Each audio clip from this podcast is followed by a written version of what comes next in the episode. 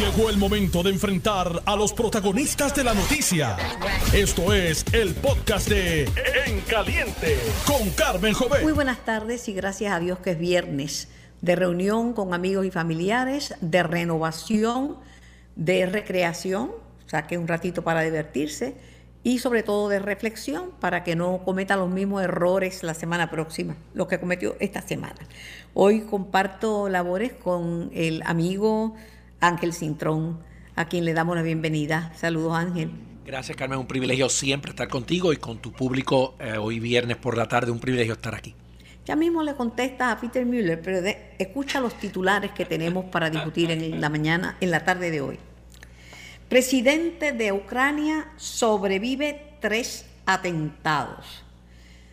Anticipan alza en el costo de vida en Puerto Rico porque sigue aumentando el precio del combustible.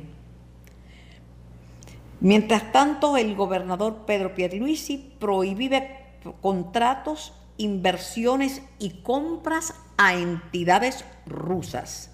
Incluso prohibirán las bebidas alcohólicas de origen ruso.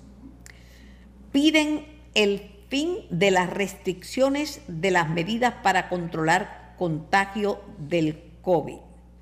Y el gobernador Pedro Pierluisi vetará la reforma laboral. Muchas noticias esta semana, Ángel.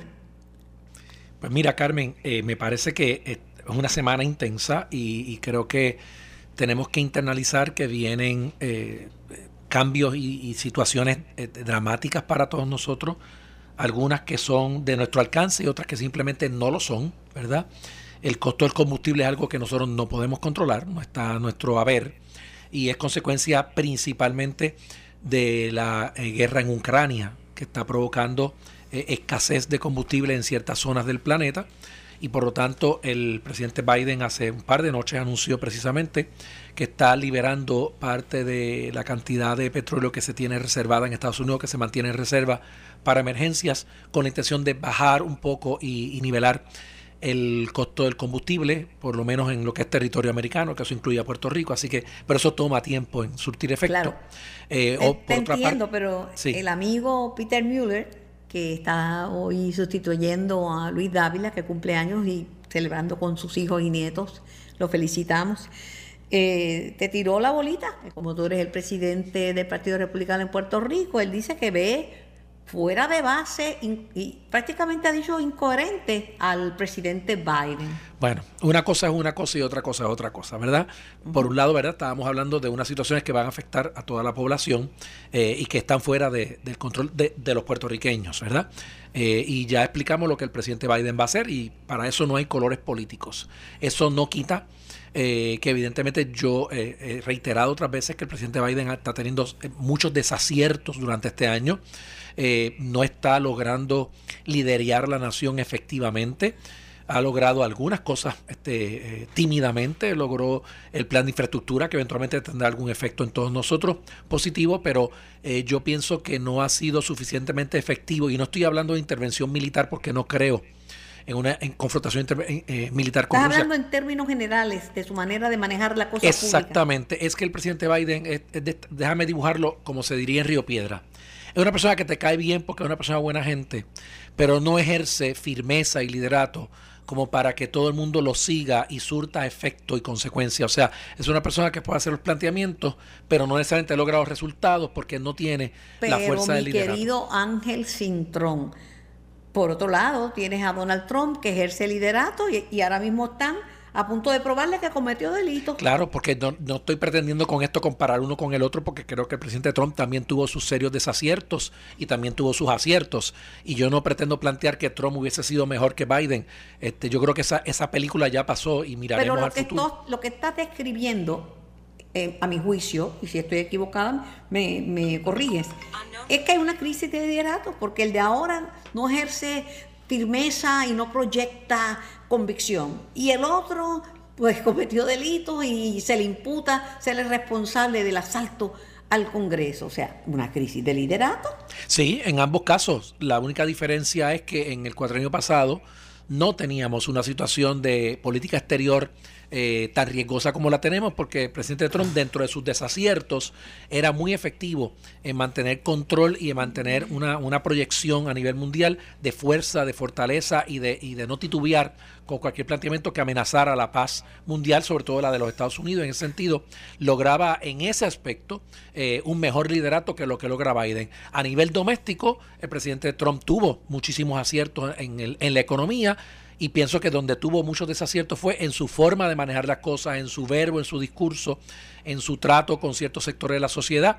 Y obviamente pues la culminación de un grave error el 6 de enero que es imperdonable para todos los que creemos en la democracia y en la libertad. Mira, más adelante en el programa vamos a conversar con Jesús Vázquez, presidente del Centro Unido de Tallistas, sobre las implicaciones en la economía de Puerto Rico de este y, de, y de, otros temas, y de otros temas como la reforma laboral que el gobernador le hizo una petición al presidente del Senado que la atendiera, que la atendiera hoy, porque como está, él no la va a aprobar. Lo escuchaste en la pausa. Pero ya Dalmau le contestó que no, que lo va a atender, creo que el martes posiblemente. Bueno, eso de nuevo, me parece que está, percibo que está habiendo un problema de comunicación efectiva entre la Fortaleza y el Senado de Puerto Rico. Y menciono el Senado porque pienso que, que la dinámica que se está dando no es saludable. Eh, yo soy de los que, en mi filosofía, yo no negocio con los bullies ni negocio con los que me amenazan, yo negocio con los caballeros, con la gente seria. Eh, y en ese sentido creo que donde tiene que enfocar el Ejecutivo su poder de negociación y su diálogo es más en el Senado que en la Cámara. Esa es mi humilde opinión, ¿verdad? Acá mirando desde la grada. Bueno, pero eh, te estamos invitando a este programa para que tú emitas tu opinión, un programa de diálogo. Es correcto, y ahí estoy emitiendo con mucho respeto mi opinión, ¿verdad? Desde el sector privado, llevo ya 20 años en la vida privada. Pero creo que eso debería ser lo correcto. Yo he vivido en el pasado los gobiernos compartidos este es un gobierno compartido mucho más complejo que los anteriores, pero vuelvo y repito, creo que tiene que haber una mejor comunicación y esa comunicación se da privadamente. Es que tú viviste el gobierno compartido. Ahora de lo que se trata es gobierno compartidos. Correcto. con una pluralidad que, es muy compleja porque en el Senado no hay una mayoría para aprobar medidas. No la hay. Recordemos eso. El, Senado lo preside eh, José Luis Dalmao, que es del Partido Popular pero no tiene los 14 votos para aprobar proyectos de ley en el floor, depende del el PNP o las otras minorías. Así que eh, yo creo que es importante recalcar que ese tipo de comunicación de la que yo hablo es la que no se publica, no se habla en voz alta, se trabaja con, cierto respeto y delicadeza con elegancia, y diplomacia, correcto, pero funciona, Carmen. Y de palabra, de estrechón de mano, estrecharle la mano y mire, quedamos en algo. Lo que pasa es que el gobernador ha estado escuchando, y, y este es el tema que vamos a discutir con con Jesús Vázquez del Centro Unido, él está escuchando a la empresa privada que está diciendo que la reforma laboral como la enviaron es fatal para, la empresa privada que podía ocasionar montones de quiebra, ¿verdad? Pero ese es otro tema. Una parte importante de Puerto Rico, tú sabes que ya este joven Prats, que es hijo de Gerena, un amigo muy querido, productor de teatro, que lo crió desde los siete años, pues ya está en Polonia prestando servicios humanitarios. Eso es un orgullo para Puerto Rico. Y también el gobernador prohibió, lo dije en los titulares y te lo traigo a tu atención, prohibió contratos, inversiones y compras a entidades rusas, incluso, ¿verdad? Rusos que son de alto consumo en Puerto Rico. Sí, Carmen, es que tenemos que poner la acción donde ponemos la palabra. Y yo creo que el, el gobernador está haciendo lo correcto, porque si estamos todos condenando la injustificada invasión rusa, el asesinato de civiles, de niños, de mujeres este, en Ucrania, eh, por, por la por el deseo y el capricho del presidente Putin sin razón alguna, una guerra totalmente eh, descarnada, despiadada eh, y, repudiable, pues tenemos que nosotros ser parte de las acciones contra eso, ¿verdad? Y parte de eso son los embargos, y los embargos empiezan desde los chiquitos hasta los grandes. Así que en Puerto Rico una manera de solidarizarnos con los ucranianos que están sufriendo esta barbaridad es precisamente también participar del embargo a todo lo que tenga que ver con intereses económicos rusos, desde los, licores, eh, la participación en negocios en Puerto Rico, la presencia que a veces hay en Puerto Rico de estos megayates eh, de oligarcas soviéticos que a veces vienen aquí. Todo eso. ¿Qué van a hacer los comerciantes? Bueno, eso le pregunto, eso se lo pregunto a Jesús Vázquez. Correcto. ¿Qué van a hacer los comerciantes con el inventario? Que, que pagaron impuesto al inventario. Correcto. Por esas bebidas como vodka y eso que vienen de allá. Pero bueno, lo hablamos con Jesús. Mira, Los estadistas estaban contentos porque el presidente Biden dijo que si viviera en Puerto Rico votaría por la estadidad. Biden no vive en Puerto Rico. Bueno, Carmen, yo creo que yo digo, yo yo comprendo a los hermanos estadistas como yo, este que se alegran de eso y que le han dado el, el tono positivo, ¿verdad? Porque es una expresión a favor de la estadidad. Pero yo creo que es algo muy tarde y muy poco. Yo creo que el presidente Biden de nuevo demuestra debilidad en su liderato. Primero, él no vive en Puerto Rico. Así que el planteamiento es totalmente utópico. La frase correcta no era si yo viviera en Puerto Rico votaría por la estadía. La frase correcta debe ser yo estoy dispuesto a firmar un proyecto de admisión de Puerto Rico como Estado en este momento. Eso es lo que tiene que hacer. Porque mira, hasta el presidente Obama, que tanto prometió y que tanto ilusiones le trajo a mucha gente en Puerto Rico, nos decepcionó a todos, no, no atendió las cosas de Puerto Rico. No solo no atendió el estatus, no atendió otros planteamientos importantes. Vino a Puerto Rico de visita y de poco sirvió su visita. Así que el presidente Biden pienso que está siendo muy liviano. Ángel, de mm. poco. Dicen que se comió el sándwich más caro en la historia Exacto. de la humanidad. Y la, y la pregunta es qué nos produjo, qué nos produjo. Entonces, sin embargo, el presidente Trump, con todo y su actitud y su estilo y su forma tan fuerte, eh, aprobó casi 70 mil millones de dólares para Puerto Rico el cuatrenio pasado después del huracán María. Fíjate, esas son las ironías que hay que mirar. Hay, que mirar a las personas no solo por lo que dicen, sino por lo que hacen. Principalmente por lo que hacen. Claro, claro, porque en ese sentido Trump actuó mucho más con Puerto Rico. En ese sentido, Carmen, Trump ha hecho mucho más por Puerto Rico que lo que hizo Obama y lo que está haciendo Biden. Y de nuevo, no estoy con eso justificando toda su presidencia ni sus conductas. pero Trump tiró con papel toalla y eso a la gente le supo Sí, está bien, pero eso se sacó de contexto. Yo creo que eso no es la forma de juzgar el asunto. Vuelvo y te repito. O sea, ¿Hay o no hay 70 mil millones para los puertorriqueños para su reconstrucción? Están ahí, están aprobados, se están usando. Esa es la acción más importante de un presidente en décadas en Puerto Rico, desde los tiempos de Rupert para acá. Y yo creo que esa acción hay que darle valor y mérito y no menospreciarla solamente porque cometió otros graves errores de otra naturaleza. Pero la pregunta es, ¿qué está dispuesto a hacer el actual presidente demócrata Joe Biden por Puerto Rico?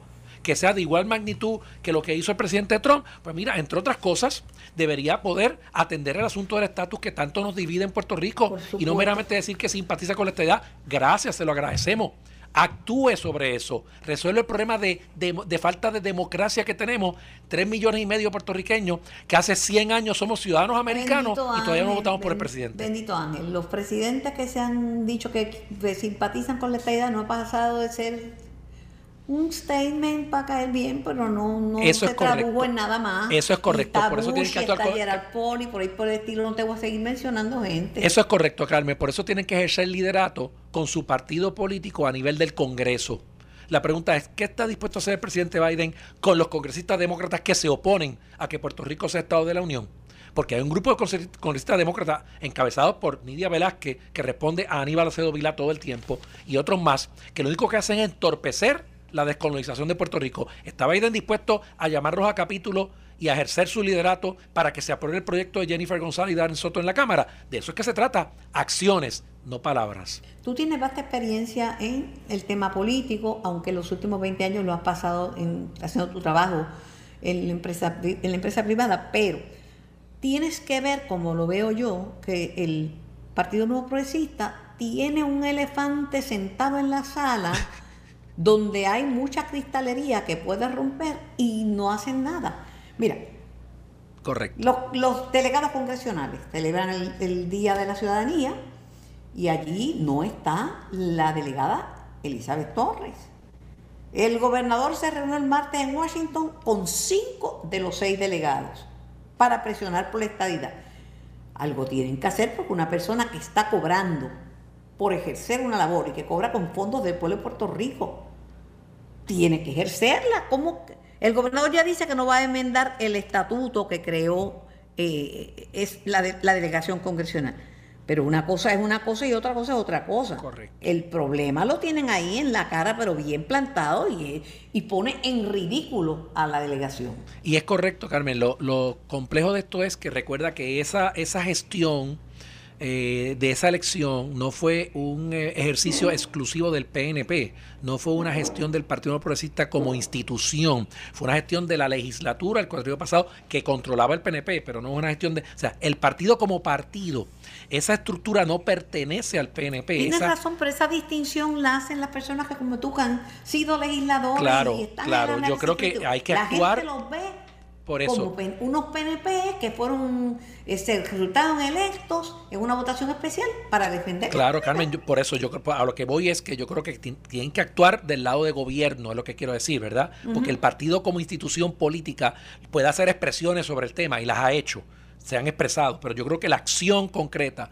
tiene que venir del gobierno de Puerto Rico, de revisar si esta persona está o no cumpliendo con sus obligaciones. Yo escuché por ahí de rumor, no sé si es cierto, hago la salvedad que no sé si es cierto, que la señora Torres está recibiendo su cheque, pero no lo está cambiando, lo está guardando. Si eso es cierto, pues yo creo que en su momento tienen que reclamarle, ¿verdad? Que si no ha cumplido con la ley, pues tiene que devolver lo que se le ha pagado. Eh, y si ella no quiere continuar, pues tiene derecho a renunciar.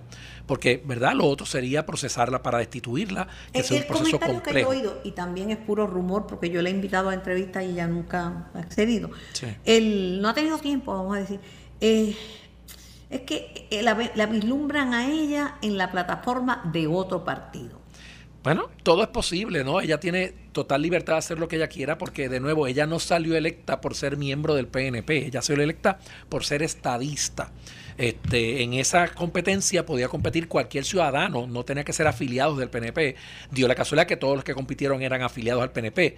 Yo asumo, porque no lo sé tampoco, que la señora Torre en ese momento era afiliada al PNP, pero yo desconozco el detalle si eso es así o no. Yo meramente lo presumo. Si no lo era, pues como quiera no era un requisito. Eh, eso sí, era un requisito ser estadista. Y ella siempre se ha cantado ser estadista, ¿no? Hasta el día de hoy eso no lo ha renegado. Ahora, yo pienso que de nuevo, Carmen, el gobierno de Puerto Rico, el Departamento de Justicia y PRAFA tienen que buscar los métodos correctos para encontrar lo que se llama en Río Piedra accountability, o sea, pasar este, un ejercicio de verificar si ha cumplido con la ley, si no ha cumplido y tomar acciones correctivas que pueden incluir pedirle que renuncie o una destitución si es que la ley lo permite y es correcto. De nuevo, ¿por qué? Pues por una razón sencilla y no es nada personal. Yo la respeto en lo personal y nunca he tenido un sí o un no con ella. Pero simplemente, si no está cada uno de ellos dispuesto a hacer el trabajo para el que fueron electos, pues no pueden estar en la posición. es que más allá de hacer el trabajo para el que fueron electos, que eso se supone que es dado, tú vas a cobrar por hacer un trabajo. En el caso de Elizabeth Torres, resonaron sus palabras donde advirtió que la delegación congresional, ese grupito, es un embeleco que no tendrá éxito porque no hay ambiente en el Congreso para aprobar el proyecto pro estabilidad que se les requirió defender. Pues yo creo que eh, eh, eso en particular, Carmen, es un problema serio de credibilidad para la señora Torres, porque ella defendió este concepto, ella participó del concepto, ella juramentó bajo este proceso. Pero Ángel le da herramientas y municiones a los que han dicho lo mismo, que es la oposición.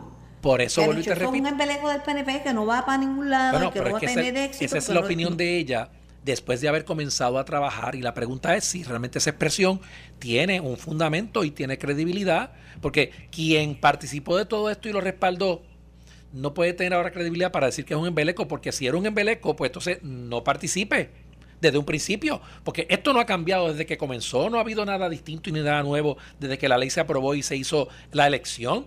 Eh, ella y todo el mundo sabían de qué se trataba este proceso y esto es un ejercicio, Carmen, que se ha hecho por más de 100 años en los Estados Unidos. Los Shadow Senators y los Shadow Congressman es un concepto creado en Tennessee hace ciento y pico de años. Esto no es un embeleco inventado por los puertorriqueños o por el PNP. Esto es un ejercicio democrático que se ha hecho en Estados Unidos para los territorios eventualmente convertirse en Estado. Estamos siguiendo un plan ya establecido en la historia de la nación americana y reconocido por el Congreso. Los Shadow Senators, Shadow Congress son reconocidos por el Congreso como un ejercicio legítimo de democracia. Esto no es un invento. Sobre el tema del gobierno federal, el gobernador aseguró que en Washington se reunió con congresistas y delegados, eh, con los delegados por la estadidad, pero que tiene un compromiso de Casablanca con la isla. Yo no creo que sea por la estadidad, porque no, no lo hubiera expresado el presidente, pero por lo menos él piensa que, que van a adelantar el tema de Puerto Rico en Casablanca. El gobernador mantiene interés porque dice que se reunió con Susan Rice a, a cargo de la política pública del presidente Biden y es codirectora del Grupo Especial de Trabajo de Casablanca y que fue una reunión productiva donde se discutió la agenda del, la agenda del grupo. Yo espero que así sea y yo confío muchísimo en el gobernador de Puerto Rico, mi amigo personal y tiene todo mi apoyo en mi plano personal, ¿verdad? Y como gobernador esto y yo voté por él. Eh, pero tengo que decir algo con mucha honestidad, Carmen, si no, no soy yo. Eh, tienen que bregar con la señora Sierra Sorita en Casablanca y yo la conozco conozco a su familia, la respeto profesionalmente. Esa es la que corta el bacalao. Pero ella no es una persona que cree en la igualdad y en la descolonización de Puerto Rico. y eso es, un grave que problema. Corta el bacalao en Casablanca? Bueno, es la encargada de la oficina de los asuntos de Puerto Rico en Casablanca. Y eso ya es un problema. Susan Rice tendría que actuar y tener conciencia que tiene en su equipo para Puerto Rico una persona que no necesariamente va a estar de acuerdo con los asuntos que Puerto Rico necesita resolver o como Puerto Rico los quiere resolver. Y, me parece que eso es un escollo que con mucha diplomacia y, corrección se tiene que atender. Y yo lo digo con respeto, ¿verdad? No quiero que se malentienda mi crítica constructiva a la señora Sierra Zorita, quien es puertorriqueña, dicho sea de paso, y su familia es de aquí y todo eso. Este, y los quiero y los respeto, los conozco. Pero vuelvo y repito, creo que ella no, no tiene en su espíritu y en su mente los mismos intereses que tenemos la mayoría de los puertorriqueños en cuanto a resolver el asunto del estatus de Puerto Rico. Mira, Ángel, tengo que hacer una breve pausa. Cuando regreso, vamos a hablar de la noticia que ha sido una noticia bien importante esta semana, que es el incidente donde un asesor de, y contratista de la Cámara de Representantes del presidente eh, entró en una trifulca con la representante Wanda del Valle que le provocó un desmayo y, un golpe en, la cabeza. Así. Es lo próximo. Sintonizan el 630 y su cadena, primeros fiscalizando. Estás escuchando el podcast de En Caliente con Carmen Jovet de Noti1630. En vivo hasta las 4 de la tarde, entrevistas reportajes desde el lugar de los hechos, resúmenes noticiosos y por supuesto análisis. Comparto con el licenciado Ángel Cintrón, veterano de la política puertorriqueña. Ángel, esta controversia con el asesor del presidente eh, Rojas ha dado mucho de qué hablar, porque por un lado dicen que él tenía muy buena relación con la delegación del PNP, que la representante del Valle ha votado a favor de legislación del PNP, eh, que es una persona muy afable. Eh, por otro lado, dicen que el propósito de él es eso, buscar votos en el PNP para, para, su, para su patrón, que es el presidente de la, de la Cámara que lo contrató. Dicen que lo habían dejado desde la época de Jennifer y que hasta Ricky Rosselló lo había recomendado para un puesto, creo que subcontralor. Así que no sé a qué partido le sirve o si guisa los dos lados, pero lo que sé es que no puede intimidar a un legislador. Bueno, Carmen, más que eso, eh, es indistinto de cuál es su partido político o su afiliación, es inmaterial para esta conversación. Lo importante es que el cuerpo legislativo tiene una misión constitucional muy eh, seria. Y el trámite, el procedimiento que se lleva a cabo allí tiene un protocolo y una forma de hacer las cosas eh, que tiene que ser respetado y voy a tratar de condensar en un minuto algo que toma dos horas, que es el balance de poderes. La Constitución establece que la legislatura tiene que tener cierto grado de autonomía del Ejecutivo, precisamente para evitar lo que eran las tiranías de Europa cuando se creó Estados Unidos de América. Ese es el sistema republicano del gobierno, ejecutivo, legislativo y judicial. Para eso la legislatura tiene lo que se llama eh, un, derecho de autonomía este, y un privilegio ¿verdad? Eh, que no pueden ser, por ejemplo, los legisladores no pueden ser encarcelados, acusados, la policía, la policía no se puede meter en el hemiciclo porque eso impide los trabajos legislativos para evitar la intervención del Ejecutivo con el legislativo y, crear un desbalance constitucional. Por lo tanto, eh, el hemiciclo de la Cámara es un salón, tal vez la palabra es exagerada, sagrado, pero lo que quiero decir con eso es que es un salón que, eh, que reviste unas reglas que la policía de Puerto Rico no puede entrar allí si no le dan permiso para entrar. Es a ese nivel extremo que dicta nuestra constitución y eso tiene un propósito. Los ayudantes o empleados de la Cámara o del Senado tienen un privilegio limitadísimo de si pueden o no entrar físicamente al hemiciclo del cuerpo para hacer parte de su trabajo. Por lo tanto, no tienen ninguna autoridad para intervenir con los legisladores ni con el trámite legislativo. Un empleado. yo te entiendo, Ángel, pero evidentemente Over Rojas tiene mucho poder. Sí, sí, pero Carmen, pero a lo que yo voy es que Carmen, Carmen, a lo que yo voy es que el presidente del Senado tiene que despedir a esa persona. Yo no lo conozco, pero esa persona ha violentado un derecho fundamental de la Constitución de Puerto Rico, ha violentado un derecho sagrado de la Asamblea Legislativa, que es interferir físicamente con un legislador dentro del hemiciclo. Eso es un delito que lleva a cárcel. Esa persona no puede quedarse trabajando allí. Eso, eso es imperdonable, no importa quién sea. Los legisladores son los únicos que pueden estar dentro de ese hemiciclo junto con el secretario y el sargento de armas. Los empleados que entran son por, por, por, Pero nadie ha levantado el argumento de erradicarle una carella por violación a una ley o por haber pues, intervenido. Pues, pues mal hecho si alguien no lo ha hecho, porque eso hace rato, de, de nuevo, permitir este precedente es destrozar la autonomía legislativa y el privilegio legislativo de, del proceso de correr la sesión en el hemiciclo. Vuelvo y te repito, esa sala físicamente es una sala que ni la policía de Puerto Rico puede entrar allí, si no es autorizada. Entonces, ¿cómo un empleado va a entrar a agredir a una ley? Olvídate de quién sea el empleado, de qué partido, eso no importa. Ningún empleado, ninguna persona puede interferir con un legislador en horario de sesión legislativa dentro del hemiciclo. No puede, eso es un delito, está impidiendo. Eso es lo mismo que pasó el 6 de enero en el Congreso de los Estados Unidos. Exactamente lo mismo. Aquello fue más en grandes proporciones. Pero ¿qué hizo aquella gente en, Washington? Interferir el trámite legislativo en el hemiciclo de Cámara y Senado federal. Eso es un delito, los están procesando criminalmente y le están dando cárcel.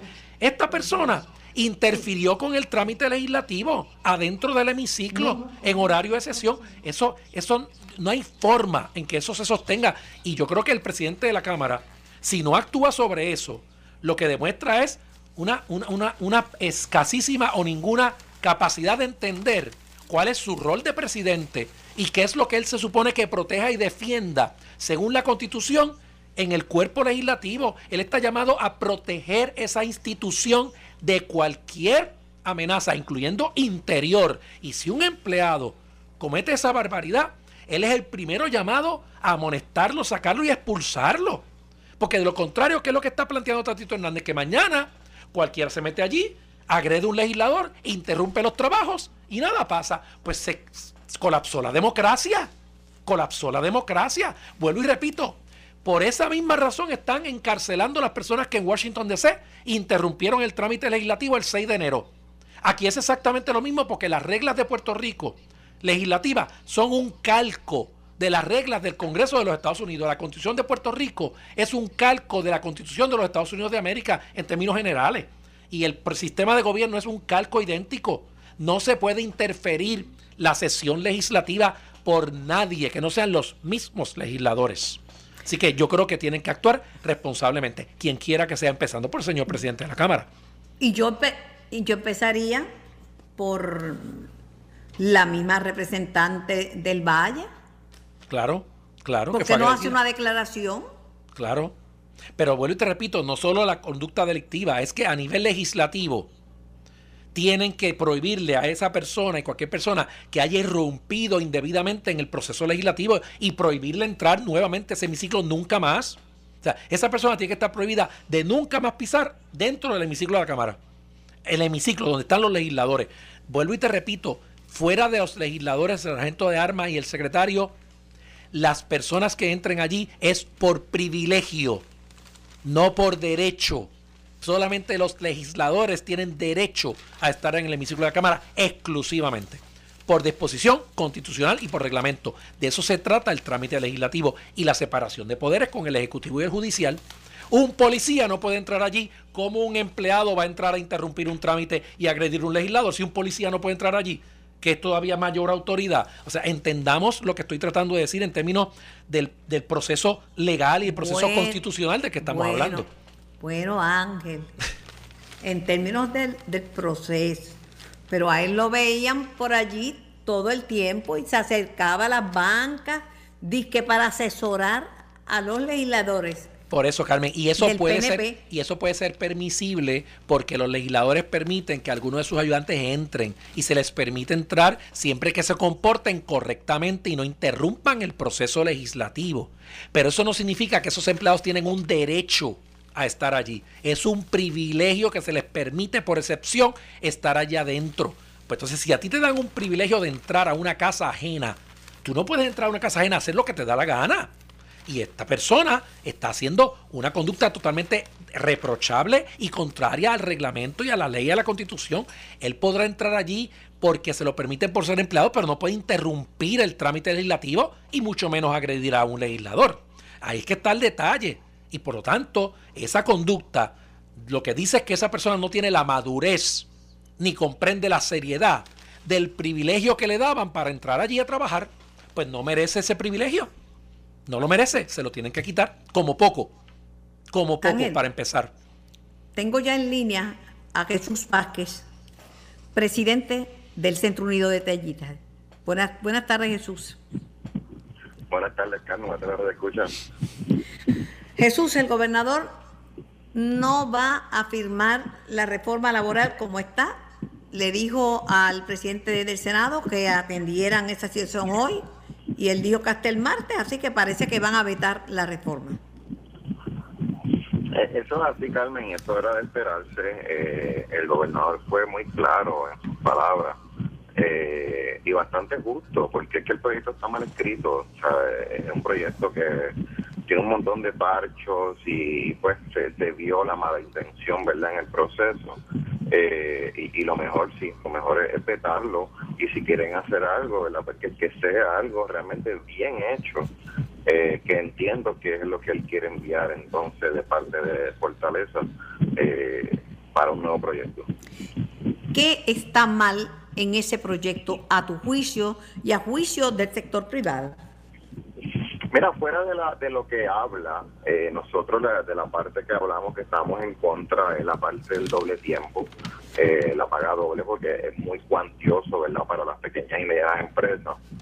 Eh, pero en la demás prácticamente todo era bastante negociable, pero fuera de lo que dice el proyecto, es la forma en que está redactado, tiene montones de errores y contradicciones entre ellos, entre el mismo, entre el mismo proyecto. Eh, y, esa es la parte que hay que corregirlo, Tantito no quiere corregirlo porque él dice que no.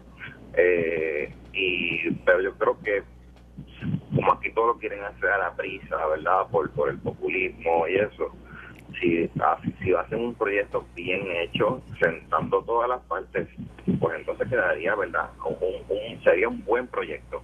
Pero de la forma que lo hicieron, pues no, se sabe que no.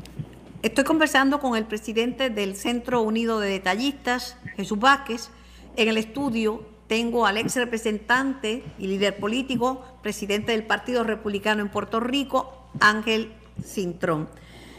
Ángel y Jesús, el aumento en el combustible va a agravar lo que ya es una situación que la ve a, uno que va a montar un avión, que la inflación nos está comiendo los ingresos a los puertorriqueños.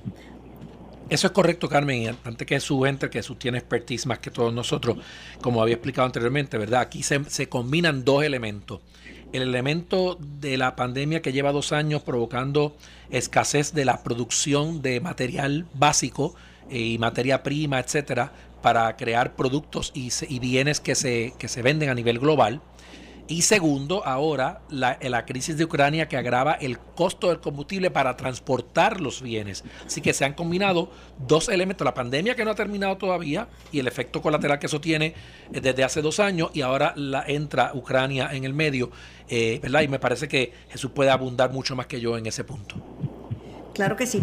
Jesús, pero esto es, es incontrolable porque se cree que en las próximas semanas se va a sentir, pero muchísimo más fuerte el impacto de la guerra y la escasez del petróleo y que las cosas se van a poner color de amiga brava. Eh, sí, eh, mira, eh, es cierto lo que dice, porque mira, ya el, de por sí la inflación que estábamos pidiendo, ¿verdad? Por parte de lo que fue la pandemia los pasados dos años, cada vez era peor eh, por la parte, ¿verdad?, de que la cadena de suministro se fue afectada completamente en el mundo. Ahora, esto, la, la guerra complica la situación, pero las personas no es un poquito, es mucho.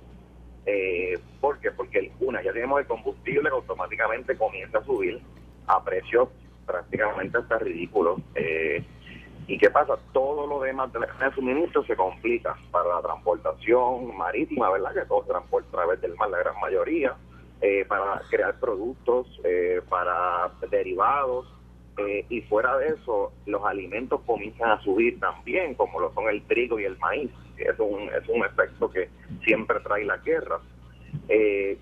y, ¿sabes? Que, que todo el panorama se va a complicar, todo va a subir eh, y acá en Puerto Rico, pues todos sabemos que ya, que todo está aumentando y aparte de eso, cuando el negociado de energía ahora eh, vuelva a hacer su evaluación ahora para el primer trimestre, pues ya sabemos que el aumento que viene de luz ahora para después de abril, eh, sabemos que va a ser bastante feo. Bueno, había una propuesta, una propuesta de, de congelar, creo que del, del presidente del Senado, por 180 días el llamado impuesto al inventario para paliar un poco esta situación pero los alcaldes del PNP se oponen y supongo que los populares también. ¿Qué tú crees de eso, Ángel? Bueno, es que eh, eso es una crisis que lleva varios años sin resolverse, es un tranque porque los alcaldes han creado, ¿verdad?, una, una dependencia, una necesidad de ese ingreso. Yo creo que se debe eh, eh derogar, yo soy de los que creo que debe derogarse y sustituirse por una estructura que sea buena para ambas partes, tanto para los alcaldes como para el sector privado, porque es injusto que tú traes un inventario y tienes que, sin haberlo vendido, sin haber generado el ingreso, tienes que pagar sobre él. Eso inclusive en ocasiones hasta derrota y quiebra negocios pequeños que no aguantan el empuje eh, o no pueden competir con otros negocios más grandes que tienen eh, capital para comprar inventario y pagar sobre él el impuesto de antemano. Así que yo creo que definitivamente hay que trabajar sobre eso y se, han hecho muchos intentos. Llevamos más de dos cuatrenios, y me corrige Jesús, tratando de resolver esta, esta situación y no se acaba de resolver. Eh, y ahora en recientemente que los alcaldes manifestaron que tenían, habían recibido muchísimo ingreso nuevo por la eh, la amnistía que dieron para deudas del crimen, pues probablemente es el mejor momento, si están más cómodos ahora, para hacer estos ajustes y estos cambios y que ellos puedan aguantar eh, ese golpe temporero de sustituir un impuesto por otro tipo de ingreso.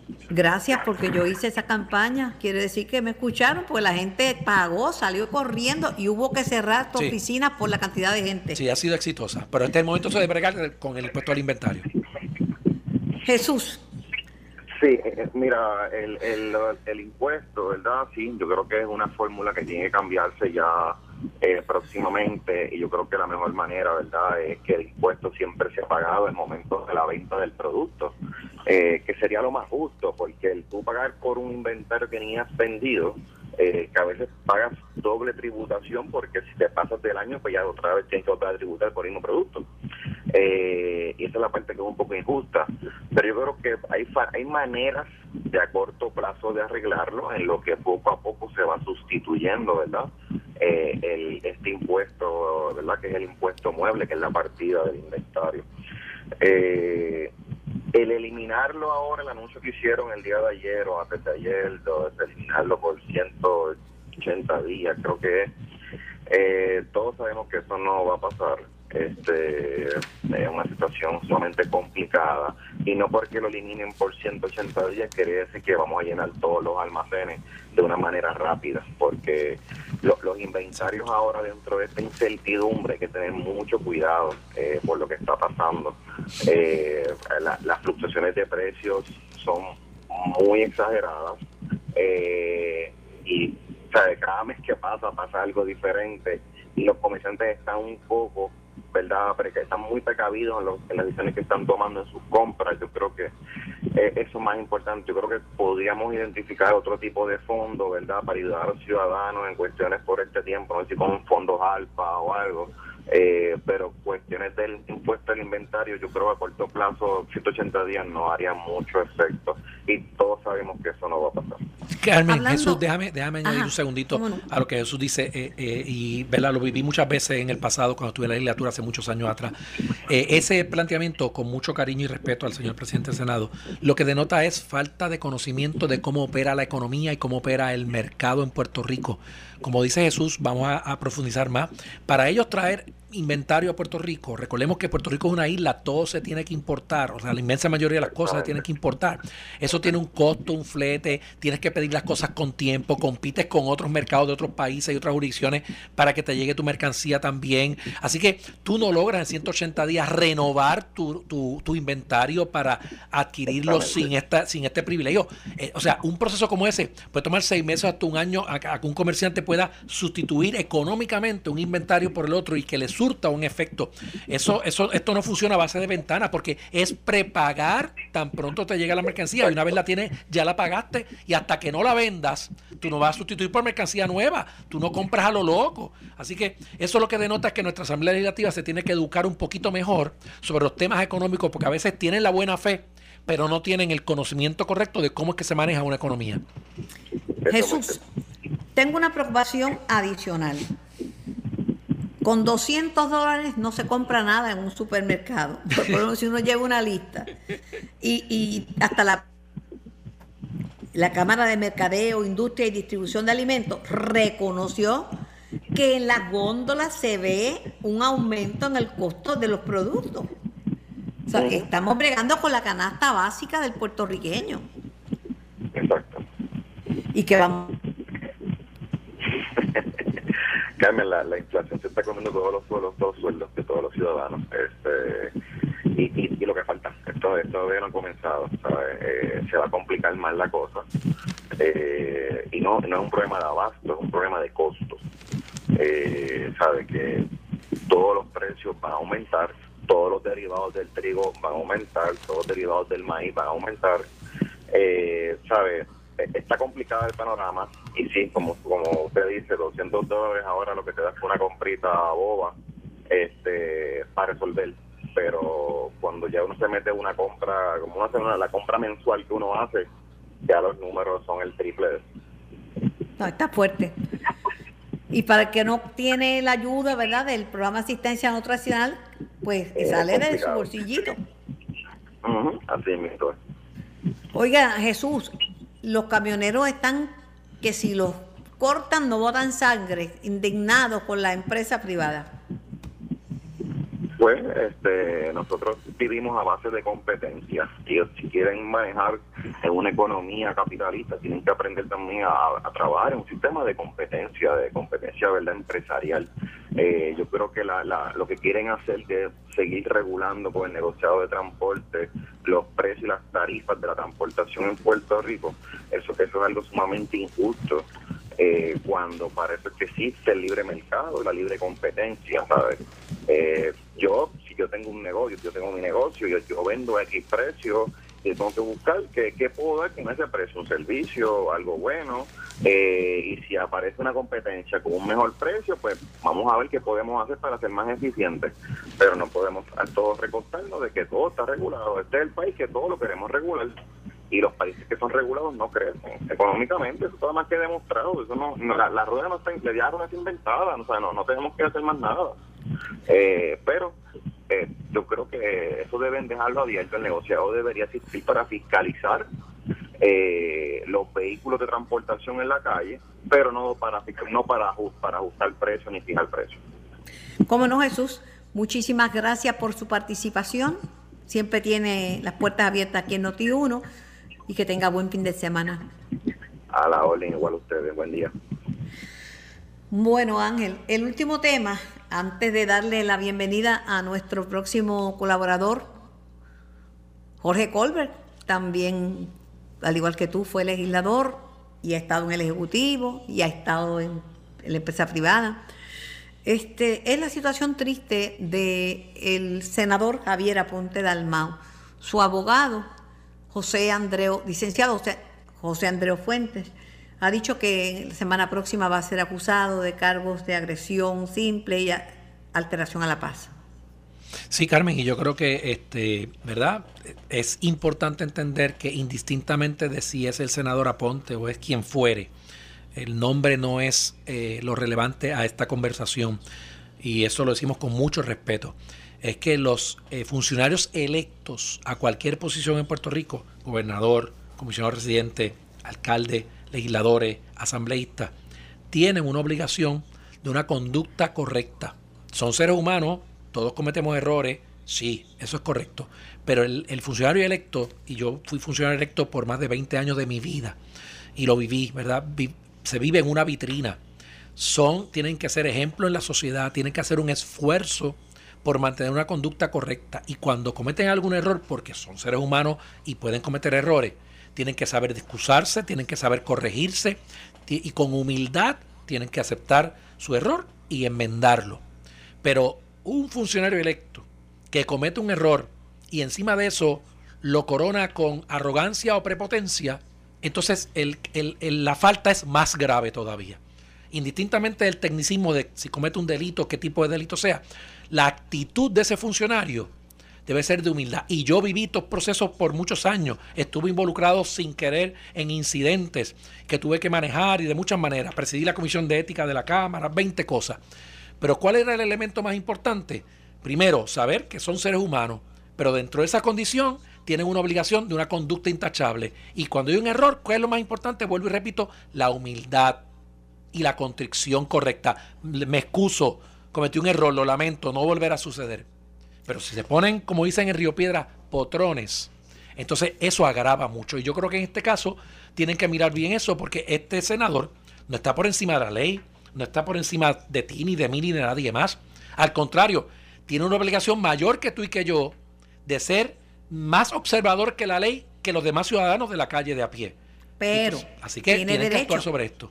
Tiene derecho a su ah, debido due process claro. y a que se prueben en un tribunal claro lo que, alega el chofer claro que es sí, o no claro que sí. Pero vuelvo y te repito, el pueblo lo que espera es una conducta de humildad y de contrición de los funcionarios públicos, aun si él es inocente de lo que se le señala, aun si es inocente, su reacción no puede ser una reacción de arrogancia, porque él no fue electo para eso. Él representa a unos ciudadanos que votaron por él, que esperan una persona humilde y correcta, que se exprese correctamente, no que le caiga encima al otro. O sea, hay que, hay que, hay que guardar el decoro. Máximo que es el portavoz de la mayoría en el Senado. Así que yo pienso que tiene que pensar dos veces cómo él se va a comportar indistintamente de si la acusación es correcta o es incorrecta, que yo no sé, ni tú lo sabes, eso lo sabremos en su día. Pero igual derecho tiene él a defenderse, como tiene derecho el, el, que dice estar agraviado a quejarse. Y hay que darle también derecho al, quejoso a llevar su querella a, a, los foros pertinentes, ¿verdad? Las dos partes tienen sus derechos. Gracias Ángel, ha sido un placer y un privilegio compartir contigo en esta tarde. Para mí también un privilegio siempre y siempre disponible para ti siempre que puede. Y un abrazo al pueblo de Puerto Rico y que Dios los bendiga. Y un acto de contrición en esta cuaresma. Vamos a aprovechar la cuaresma para pensar que Papá Dios está ahí y que Él no se aleja de nosotros. Somos nosotros los que nos alejamos de Él de ocasión en ocasión y que nosotros podemos acercarnos a Él para hacer un mejor pueblo y una mejor familia. Que Dios los bendiga a todos. Muchísimas gracias a Ángel Cintrón. Esto fue el podcast de En Caliente con Carmen Jovet de Noti1630. Dale play a tu podcast favorito a través de Apple Podcasts, Spotify, Google Podcasts, Stitcher y notiuno.com.